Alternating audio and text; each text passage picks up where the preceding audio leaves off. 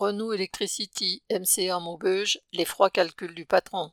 Mardi 16 janvier, de grosses perturbations étaient prévues pour le lendemain sur la Sambre, avec de la neige et du verglas. La circulation sur les routes s'annonçait donc difficile, voire dangereuse.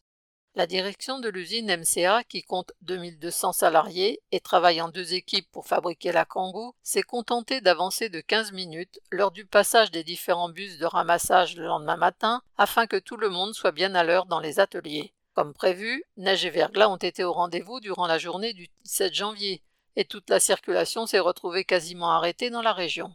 Autour de Maubeuge, les chauffeurs de camions, tous bloqués, aidaient les automobilistes à pousser leurs voitures. Mais ce qui a décidé la direction de l'usine à libérer l'équipe d'après-midi plus tôt fut l'absence de plusieurs pièces indispensables à la production, bloquées sur les routes, et non la sécurité des travailleurs.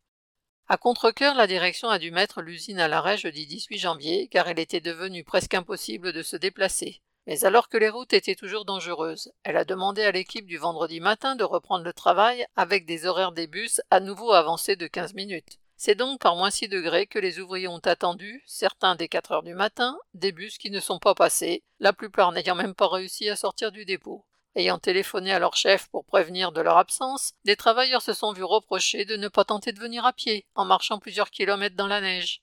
La direction a pris l'habitude de faire alterner en fonction des commandes ou des manques de pièces des périodes de chômage partiel payées par l'État et des périodes de production avec cadence au maximum et samedi travaillé. Ainsi, après une semaine de chômage succédant au congé, la production n'avait repris que le 15 janvier. La météo est venue contrarier les plans du patron qui, pour sortir le nombre de voitures prévues, n'a pas hésité à faire prendre des risques à tout le monde. L'épisode restera dans les mémoires. Correspondant Hello.